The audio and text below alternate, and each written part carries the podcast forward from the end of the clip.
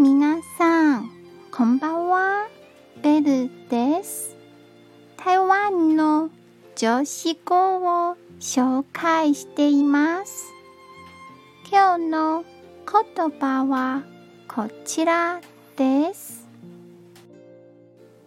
身の周りにある些細な出来事をすべて落ち着かせましょう。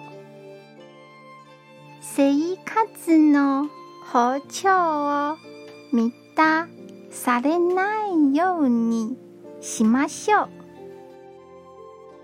今日も一日お疲れ様でした。ゆっくりお休みくださいね。じゃあ、またね